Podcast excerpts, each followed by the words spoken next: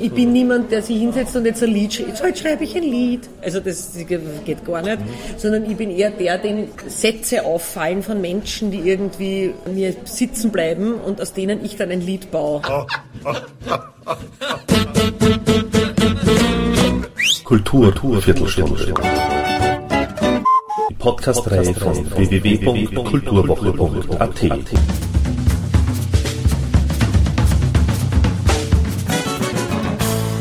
Präsentiert von Manfred Horak. Diesmal zu Gast in der Kulturviertelstunde Birgit Denk. Kabarettlieder der 50er Jahre in gegenwärtigen Soundkleidern serviert uns Birgit Denk und die Novaks. Darunter musikalische Großtaten aus der Urzeit österreichischer Musikkultur nach dem Zweiten Weltkrieg mit Liedern von unter anderem Gerhard Bronner, Georg Kreisler, Hermann Leopoldi, Piron und Knapp, Peter Wehle und Hugo Wiener. Zustande kam das Album durch eine großzügige wie selbstlose finanzielle Förderung. Es hat sich wahnsinnig glücklich gefügt, dass wir ein äh, vorher aufgetretenes Finanzproblem mit tatsächlich zwei Denkfans, die wir persönlich gar nicht kennt haben, die sich da als Spenderinnen aufgedrängt haben und die wirklich die komplette CD finanziert haben. Komplett. Ohne Ansprüche, ohne Geld zurückzahlen, sondern als reine Spende. Und es hat uns ermöglicht, mit lachenden Gesichtern und frohen Mutes äh, diese CD aufzunehmen. Und weil wir schon beim Pekuniären sind, wie wichtig ist für Birgit Denk kommerzieller Erfolg? Der kommerzielle Erfolg ist für mich so wichtig, dass ich so viel Geld verdiene, dass ich damit leben kann. Und das mache ich nicht aus Denk alleine, seit ewig.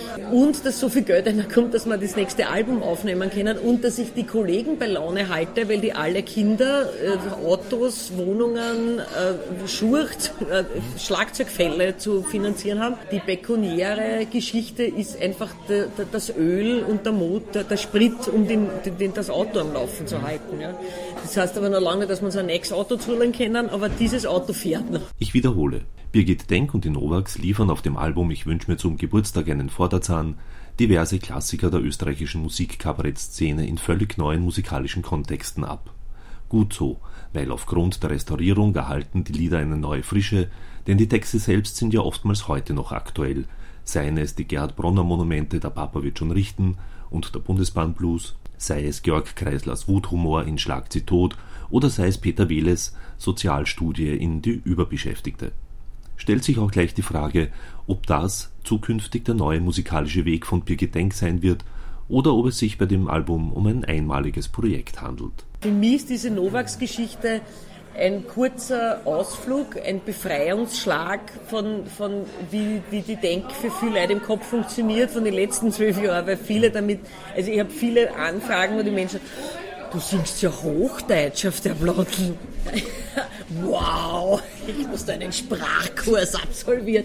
Also, wo ich mir denke, das, also das ist irgendwie, war das ein Befreiungsschlag, einfach einmal was komplett anderes machen zu können, was jetzt überhaupt nicht erwartet wird und was man unter einem anderen, in, in einem anderen Kastel machen kann, als in dem, wo ich eh drin stecke. Ich mache mir da eigentlich überhaupt keine Gedanken. Es wird weiter Denk geben. Ich habe dann schon Anfang gehabt, okay, und hörst du, nein, das ist eine Geschichte, die für mich jetzt total wichtig war. Diese CD ist ein Geschenk ist ein Geschenk für uns, nämlich in zweierlei von den Liedern, die uns geschenkt wurden, dass wir die spielen können und von den Menschen, die das bezahlt haben, dass wir es aufnehmen konnten. Das heißt, wir haben ein doppeltes Geschenk gekriegt, das geben wir gern weiter, das dürfen die Menschen mitnehmen. Ja? Und mit dem Geld, was bei der CD reinkommen sollte, wird eins zu eins jeder Cent in die nächste Denk-CD, wie seit zwölf Jahren so ist, eingesteckt. Ja? Das ist nur, das hält nur das Werkel am Rennen. Ja?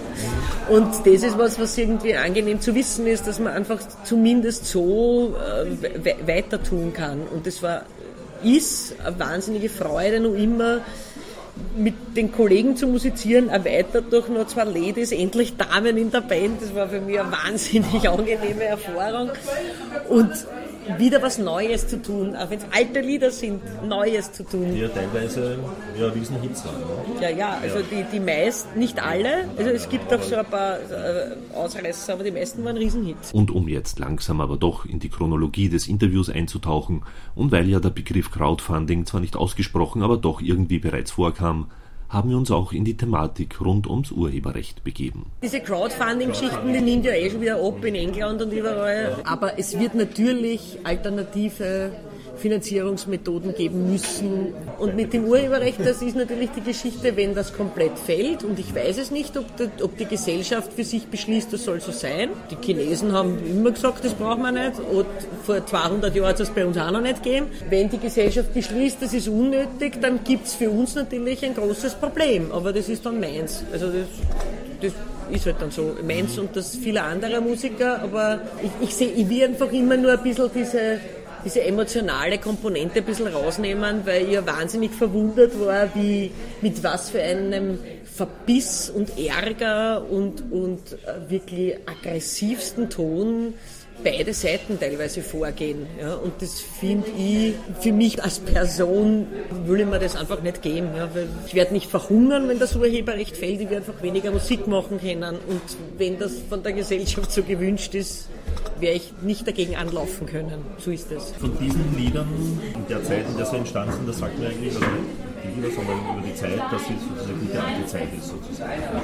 Wie gut empfindest du heute die Zeit? Wie sehr fühlst du dich generell wohl? Hättest du gerne in den 50er Na. Jahren als Erwachsene gelebt? Ne, Also als Frau, um Himmels Gottes Willen, da hat sich doch einiges geändert.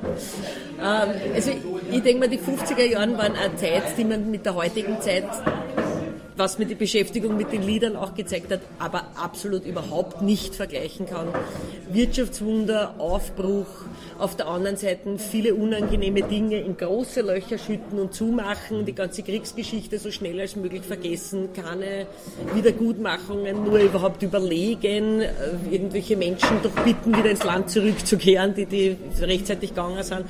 Das war ja alles unter der Decke. Das ist natürlich äh, auf der anderen Seite ein Wahnsinn, auf der anderen Seite hat es natürlich dann genauso Leute wie Kreisler, Bronner, die ja genau die Betroffenen waren in dieser Zeit, hervorgebracht. Also die, die dann auch gesagt haben, na Moment einmal hoppala. Der eine Bronner, ich spiele ein bisschen mehr mit dem Establishment, Kreisler, ich schlage um mich, weil es jetzt mal alle komplett wurscht. Vereinfacht gesagt, äh, ist natürlich eine Zeit, die, die viel kreatives Potenzial lossetzt, wobei wir ja absichtlich äh, mit ein wenig Ausnahmen, um eben einen Konterpunkt zu setzen, diese Kabarettlieder ausgesucht haben. Also die 50er Jahre sind natürlich in erster Linie die Jahre des Gunther Philipp, Peter Alexander, also Weißes Rössel am Wolfgangsee, solche Sachen. Ja.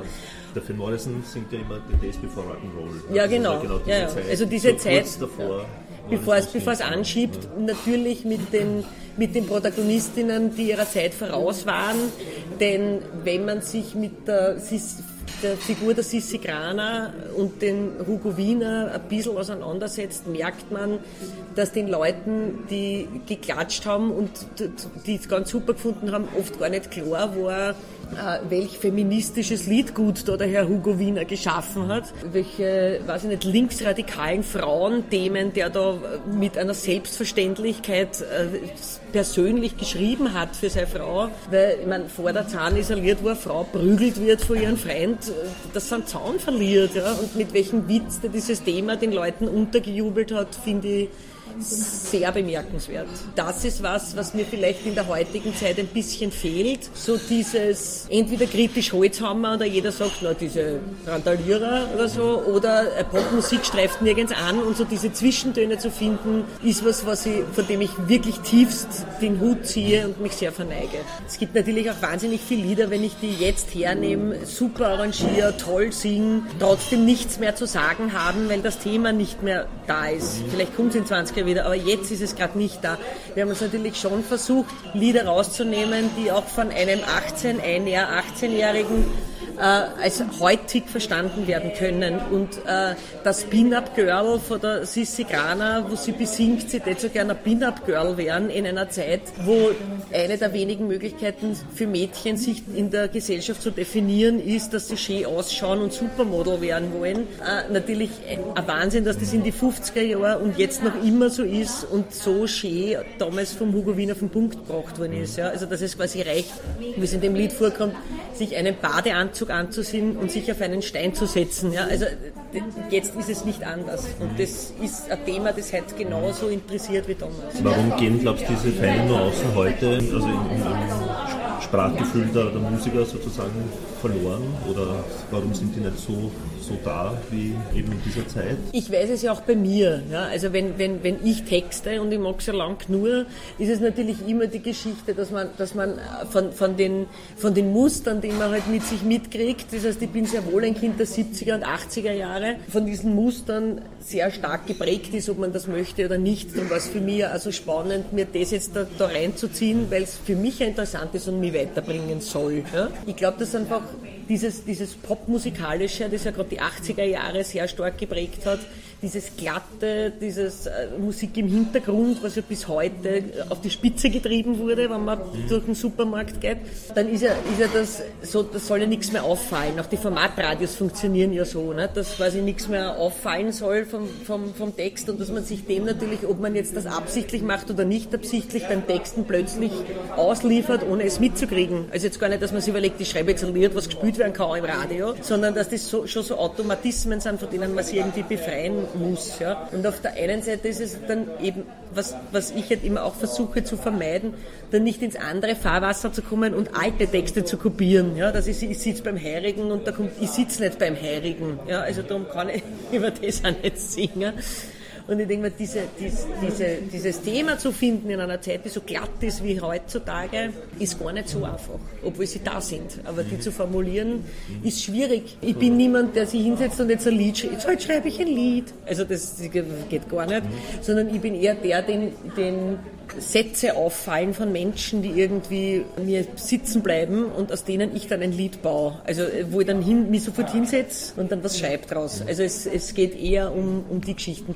Aber diese literarische Größe und so wie du vorher richtig gesagt hast, also die maße ich mir nicht einmal irgendwie an. Also da, bin, da schaue ich mit neiderfüllten Augen auf einen Kreisler, der quasi über Jahrzehnte mit seinem Wortwitz und seinen Zwischentönen unerreicht ist. Ja? Also das sind einfach wirklich große Leute. Aber ich glaube einfach, dass diese allgemein bildende, wissende Geschichte einfach im Laufe der Jahrzehnte total abgenommen hat. Also ich habe irgendwann einmal gesehen, mitten in der Nacht, noch eine Schwarz-Weiß-Ausgabe von EWG, einer wird gewinnen, wer sich erinnern kann, wo ein gewisser Herr Kuhlenkampf mit dem Butler und, ich, und da, da, da ist ja so gewesen, der, der Schmäh der Sendung war, dass von ganz Europa Menschen, also Italiener, Spanier, Schweden, was auch immer, dort waren in der Sendung, die Deutsch sprechen können und die dann quasi Fragen beantwortet haben, kleine Spielchen gemacht haben also ich schwöre es dir, das werden keine Hochschulprofessoren gewesen sein, nehme ich mal an. Ja?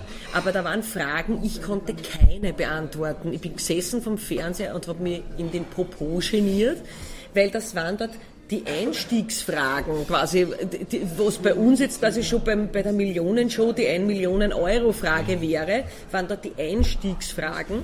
Und das war ein übliches, ja, das, das weiß man. Ja? Also irgendwie diese, dieses allgemeinbildende, wissende Ding hat in den letzten Jahrzehnten rapide abgenommen. Und das beschreibt auch meine Idee, warum ich glaube, dass Texte zum Beispiel für solche Sachen qualitativer gar nicht mehr vielleicht gefragt sind von den Leuten, keine Ahnung. Was auch auffällt, also eben für den Novak ja. bei dem Lied ist, dass du musikalisch, also dass ihr euch musikalisch einen sehr neuen Weg eingeschlagen ja. habt. Man könnte es vielleicht experimentell nennen, wie auch immer, vielleicht durch diese äh, elektronisches Schlagwerk. Es gibt einige, die auf, also jetzt auf der Preise, die eben sehr, sehr konventionell das gespielt haben und wenige wie du eben ja. sehr, das aufgebrochen haben ja. für, neues, ja. für die neue Zeit, für ja. das heute eben. Ja. Und zum Beispiel die Hallucination Company ja. machen, in, in geschubsten Färbe. Das ist eine super Version. War das eben die musikalische Intention für dich, dass du das ja. unbedingt eben Also es war für mich die, die, die wichtigste Intention, dass wenn ich mich getraue, dorthin zu riechen, in diese Ecke, von der ich wirklich Hochachtung habe, dann kann ich das nur mit gutem Gewissen und mit der einzigen möglichen Berechtigung, das zu tun. Ja? Äh, wenn ich daraus was mache, was das Ding auf eine neue Ebene setzt.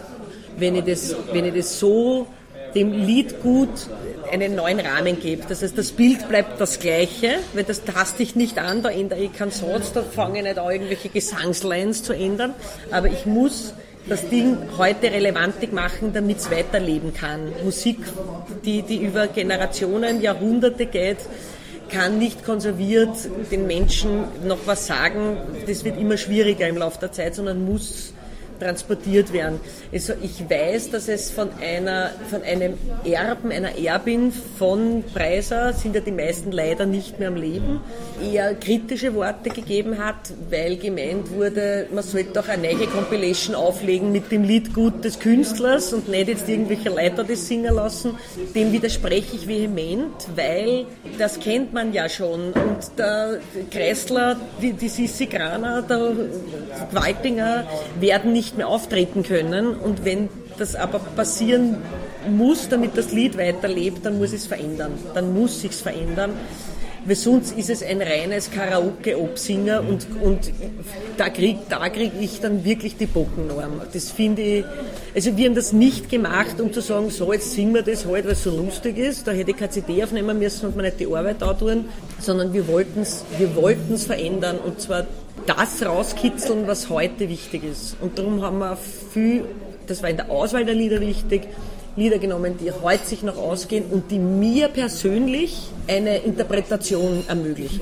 Es gibt einen, einen großen Chef, Chefthron, ein goldener, goldener Chefthron, auf den hat der Ludwig Ebner Platz genommen, der ja in unseren Reihen der einzige fertig studierte Musikant ist, der, der in seinem Kopf dann die Noten zu, zu, zu selbigen schreiben kann und das hört, was da passiert und äh, das arrangieren kann und weiß, in welche Richtung das geht. Es war manchmal so, dass ich auf YouTube irgendwas gefunden habe, wo ich ihm geschrieben habe, das Lied würde mich interessieren, höre da ein, einen Reggae oder whatever. Und er hat dann zurückgeschrieben, ich nicht, kann mit dem Lied nichts anfangen. Oder da sind die Noten, nächste Probe spielen wir es schon. Also quasi auch die, die, die Auseinandersetzung mit Ludwig, wie der mit den Liedern umgeht, wem das was sagt. Oder schreibt mir zurück, echt, das willst du machen, warum? Also es war irgendwie eine, eine ganz interessante Auseinandersetzung. Es gab auch natürlich Sachen, auch inhaltlich, auch inhaltlich Sachen drauf, wo wir nicht alle einer Meinung waren. Ähm, das augenscheinlichste ist das Georg Kreisler Lied Schlag sie tot. Ein Lied von Georg Kreisler, das wirklich bei mir ebenfalls wie bei vielen anderen bei den ersten 20 Mal hören wahnsinnigen Widerwillen hervorgerufen hat. Es ist ein wahnsinnig brutales, orges Lied, das äh, darüber handelt, was in unserer Zeit leider wahnsinnig passt wenn mir was auf die Nerven geht, dann schlage ich es tot. Das können Menschen sein, das können aber auch Dinge sein. Ich finde, dass wir in einer wahnsinnig brutalen Zeit leben. Für mich war dieses Lied erst dann zum Bearbeiten möglich, persönlich ohne, ohne sofort sämtliche Grausbirnen zu kriegen. Wie ich ein Interview gelesen habe vom, vom Kreisler, er gesagt hat, er, er möchte nicht, dass Lieder von ihm bearbeitet werden, die heute nicht mehr provozieren. Das heißt, er verbittet sich, dass äh, Taubenvergiften im Park weiter aufgeführt wird weil dieses Lied in den 50er Jahren in den Köpfen der Menschen provoziert hat, dass ein altes Ehepaar so borstig ist und so liebe Tauberln vergift. Das ist heute nicht mehr so. Die Daumen werden vom Staat vergiftet. Die Daumen werden von den Menschen als Ratten, fliegende Ratten bezeichnet. Das provoziert nicht mehr. Und dieses Lied sollte nicht mehr gespielt werden. Er hat das, was er für sich natürlich immer offensichtlich in den Interviews, die ich gelesen und gesehen habe, gesagt, wenn ich zitiert werde, wenn ich bearbeitet werde, dann Lieder, die provozieren und schlagt sie tot. Das habe ich bei den Live-Konzerten und am eigenen Körper gemerkt, ist was, was auch 2012 den Menschen den Mund offen stehen lässt. Ja, das funktioniert noch so und das soll auch so funktionieren.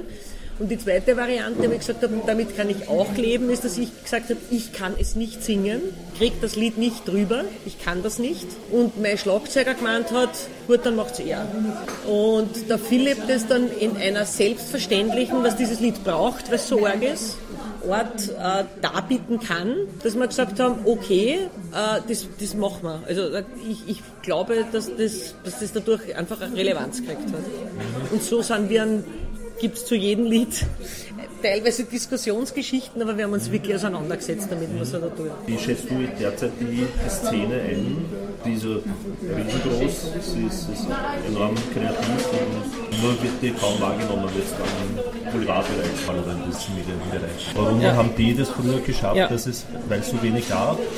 Nein, weil man sich damals gefreut hat, auch, dass man gesagt hat, juhu, wir sind Österreicher wieder und jetzt haben wir eigene Künstler und auf die sind wir furchtbar stolz. Ja? Und jetzt sagt man auf, naja, wenn das ein Österreich ist, muss ich mir das einmal ordentlich anhören schau, das ist ja ein Österreicher. Wie, wie oft jetzt beim Julian Leblé gehört habe, lustigerweise, also das ist ein Österreicher. Ich denke mir tatsächlich, dass das ein Wechselspiel ist zwischen Nachfrage und Angebot. Es ist Angebot meine ich nicht, dass nicht eben wahnsinnig viele kreative Musikanten, die Mörder super Sachen machen, da sind, sondern die Menschen draußen wissen nicht mehr, dass es die alle gibt. Und wer nicht die Zeit hat, sich durch YouTube-Kanäle, äh, Homepages, Veranstalterinnen, Seiten, Kulturbriefe äh, durchzulesen, wird auf nichts mehr stoßen. Plakatieren darf man immer, ich rede jetzt von Wien, wo vielleicht irgendwann einmal man sagt, das ist ein lustiges Foto, jetzt schaue ich mal nach, wer das ist. Es, es gibt, es, das Angebot im Internet ist, ist mannigfaltigst, wo anfangen zu suchen, wo weitergehen. Äh, die meisten Geschichten, jetzt weiß ich von unserem Publikum, passiert ausschließlich durch Mundpropaganda. Da war ich schon, komm mit. Also was anderes passiert eigentlich überhaupt nicht mehr. Es gibt keine, wenn du auf der Straße, was ich tatsächlich versucht habe äh, für einen Concerto-Artikel, wenn du auf der Straße Menschen aufhältst, egal welchen Alters, und sie fragst, nenne mir fünf österreichische Musiker, sagst da lauter Tode. Äh, es kennt keiner mehr was, weil woher? Ja, also wenn es ihnen nicht in Häppchen in den großen Öst Österreich umfassenden Medien präsentiert wird, kennen sie es nicht. Und dann ist auch der Veranstalter, die Veranstalterin nicht in der Lage, Sachen zu buchen, die ihm Geld kosten und nicht bekannt sind. Dann können die auch weniger spielen, dann können sie nur fünf Jahre überleben und dann lösen sie sich auf. Und das ist momentan das Rad, in dem sich der Musikant bewegt. Das ist tatsächlich so, mit ganz kleinen Ausnahmen und selbst die, wo der Musikant oder der Musikinteressierte glaubt, die sind sehr bekannt, kennt auch keiner. Ja? Weil ich gehe auf die Gossen, der Ernst Molden macht dreimal in Stadtsaal voll, wenn er will, und äh, kein Wiener kennt ihn. Ja? Also das heißt, wenn man den ein bisschen breiter treten würde, dann wäre der riesengroß. Ja? Und an dem fehlt's. Ja? An, an diesem Steinchen, der die nicht so dürstende, suchende Masse für, für Dinge begeistern kann. Die Leute sind da, es fehlt dieser letzte Transportweg. Fehlt da auch dieser Bildungsauftrag sozusagen, der, also die, die, der, steht ja offensichtlich nirgends, wie der öffentlich-rechtliche behauptet, ist ja der gar nicht im Gesetz vorhanden, habe ich ja schon gehört. Also ich habe es mir noch nicht durchgelesen, ich weiß nicht, ob da ein Bildungsauftrag drinnen steht. Ich denke mal, da befassen sich gerade die Gerichte damit, ja? also so wie es ja tatsächlich ja, ist. Halt ja. alles Gerichte. Ja, offensichtlich. Also, Na, aber jetzt so, ja. so, so allgemein halt gesprochen. Du, ich, ich, ich würde es komplett persönlich sehen. Ich, ich persönlich möchte gerne ein ähnliches Programm geboten kriegen, wenn ich den ORF aufdrehe, wie wenn ich den Bayern aufdrehe. Ja? Der, der, der, der, bayerische Raum, das Land Bayern ist vergleichsweise gleich groß wie Österreich. Und wenn ich den BR aufdrehe, dann habe ich Unterta-Musik, dann habe ich Schlager, dann habe ich Wissenssendungen, dann habe ich irgendwelche Comedy-Formate, dann habe ich plötzlich interessanteste Independent-Geschichten, alles. Ja? Also da, da, hat man das Gefühl, es ist ein ganz breites Spektrum, Spektrum und trotzdem ist alles bayerisch und ich erkenne, ich, ohne dass ich das BR-Logo oben links lese, ich bin ein Bayern. Ja? Und das würde ich mir wahnsinnig wünschen. Also das ist mein Wunsch als Fernsehkonsumentin. Ich hätte gerne ein ähnliches Programm. Das muss mir nicht alles gefallen, ja, aber ich hätte gerne ein ähnliches buntes Programm in einem der drei ORF-Kanäle wie das, was da am Bayern passiert. Und da rede ich jetzt noch gar nicht von ZDF Neo und ZDF Theater und ZDF Dings, sondern rein was ich mir denke, was auch finanziell vergleichbar ist, wahrscheinlich, was der BR macht. Also ich bin immer eine Optimistin, weil ich davon ausgehe, dass sich gute Dinge durchsetzen. Und dass sich, dass sich auf die Dauer alles ins, ins Gute wendet. Also das ist so eine Grundeinstellung von, von meiner einer, wie weit äh, einzelne Menschen einfach in ihrer Lebenszeit oder in ihrem energetischen Haushalt äh, dran verzweifeln und das nicht auf die Reihe kriegen werden in dem Umfeld, wie es jetzt da ist, da sehe ich schwarz. Also ich sehe schon viel kreative Köpfe einfach äh, zerbrechen an den, an den Umständen. Da kann man sagen, ja, das ist halt so. Ich finde es schade. Äh, also ich, ich, ich weine da ein bisschen. Also, wenn, weiß ich nicht, wenn sie Riffit Smaller, nachdem sie einen Amadeus gewonnen haben, dann auflösen, vorher schon zwei Monate, äh, dann mag man jetzt Riffit Smaller mögen oder nicht, aber irgendwie ist das eigenartig. Ja? Also, das, das irgendwas kann nicht stimmen. Ja? Und das sind Dinge, die stimmen mich ein bisschen traurig immer, solche, solche Begebenheiten. Und weiß ich nicht, wenn ich, wenn ich gern Musik habe mit zehn Leuten auf der Bühne und ich weiß, dass das eigentlich außer mit Selbstausbeutung finanziell nicht mehr zum Erheben ist, dann weine ich ein bisschen für mich, dass ich weiß, äh, ich werde die nächsten paar Jahre nur mehr Duos singen oder Trios oder Leute, die das halt dreimal machen können und dann haben sie kein Geld mehr das finde ich auch schade, ja, weil ich einfach gern, gern habe, wenn da ins Volle gefasst wird, auch musikalisch. Wir sind eine Achte, ja, ja, wir sind Achte. Und das ist natürlich ein Ding, was nur im Einvernehmen und im Gutwill aller Beteiligten funktioniert, weil Geldverdiener, äh, also ist da zu acht natürlich nicht mehr möglich. So schön ja auch das Theater am Spittelberg ist, aber auch vom Fassungsvermögen her rein. Das kann sich ja nicht wirtschaftlich nicht Natürlich, natürlich, aber es soll ja auch mehrere Möglichkeiten geben. Also ich liebe intime Konzerte, Konzerte vor 40 Leuten, wo zwei Leute auf der Bühne sind, das, dem rede ich ja nicht dagegen, sondern ich habe nur gern die Vielfalt. Ja, und wenn in Hot Bands Road Club Grand Orchester mit noch 47 Bläser auf der Bühne sehe, dann, dann stehe ich da unten und denke mir, ich, ich genieße gerade einen Luxus. Das wird mir gerade Luxus geboten. Das sind Leute auf der Bühne, die alle kein Geld verdienen und das machen für mich. Und weil sie einen Spaß dabei haben und das wissen, so soll es klingen. Und das ist ein Luxus und der wird, wird einfach weniger werden. Das ist das, was ich für die Zukunft einfach fürchte. Und das, was jetzt schon viele Leute bekritteln, dass so wenig angeblich so wenig gut ausgebildete Musikerinnen gibt, sage ich, naja, nona nicht, wenn ich daneben hackeln muss, äh, nicht, nicht wirklich oft live spielen kann, weil es keine Möglichkeiten gibt, dass ich auftritt, woher sollen dann die 14-Jährigen mit 20 Mörder Gitarre spielen können. Ne? Also das sind nicht auch Dinge, wo ich merke, da fängt es auch zum Bröseln an. Thank you and good night.